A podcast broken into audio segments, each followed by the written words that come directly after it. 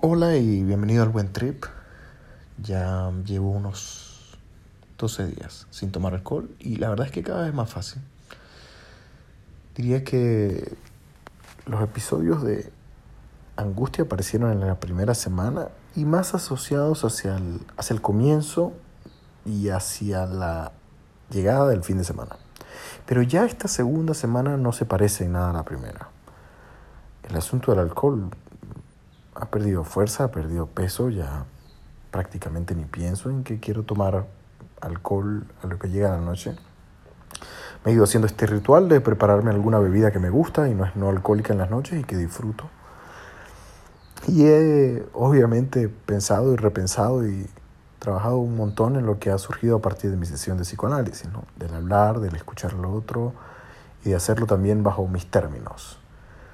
Todas estas cosas juntas comienzan a funcionar y, y así es como los síntomas van cayendo. Y digo síntoma el asunto de abusar de una bebida o de cualquier sustancia. Cuando uno le entra a los temas de fondo y no solo se encarga de tratar de suprimir, solos van desapareciendo los síntomas. Y por supuesto, el, el no estar embriagado también permite observar más, ver más. Curioso porque el asunto de intoxicarse con una sustancia hace que nosotros estemos presentes de cierta forma, más o menos similar, cada vez que enfrentamos algunos escenarios. Entonces, por ejemplo, anoche me invitaron a un evento social, un evento que era sencillamente una cena. Normalmente me hubiese tomado una botella de champaña y hubiese implicado de mi parte estar presente de cierta forma. Hacerlo sin la champaña me obliga a mirar otras cosas, me obliga a prestar atención en otros detalles que no estaría mirando porque el alcohol no permite que los vea. Entre todas estas tonterías que suelen ah, como atravesar mi mente, pensaba mucho en la función de las manos en lo social. Y veía a las personas que me rodeaban y cómo las utilizaban durante la conversación. Y bueno, había una mano por allá que iba con mucha frecuencia a buscar algo de maní en la mesa, otra mano sostenía un celular, otra mano un control, otra mano un trago, otra mano un cigarrillo, pero las manos se ocupan en lo social y esto me parece muy interesante. El tema de que no puedan estar vacías cuando hay otro.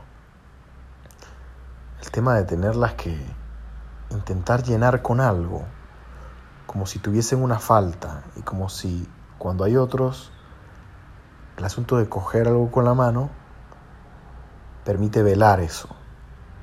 Pero no se vela, todos compulsivamente van cambiando de objeto a objeto, ¿no? Que tiene el teléfono, lo suelta el teléfono al rato, coge el trago, luego el trago, coge el porro, pero la mano siempre ocupada, la mano siempre ocupada. Y una de las cosas que pensaba era, qué cool poder, poder tener mis manos como quiera, ¿no? También, también bajo mis términos. Eh, no tener que ocuparlas pretendiendo que hay algo aquí que hace falta.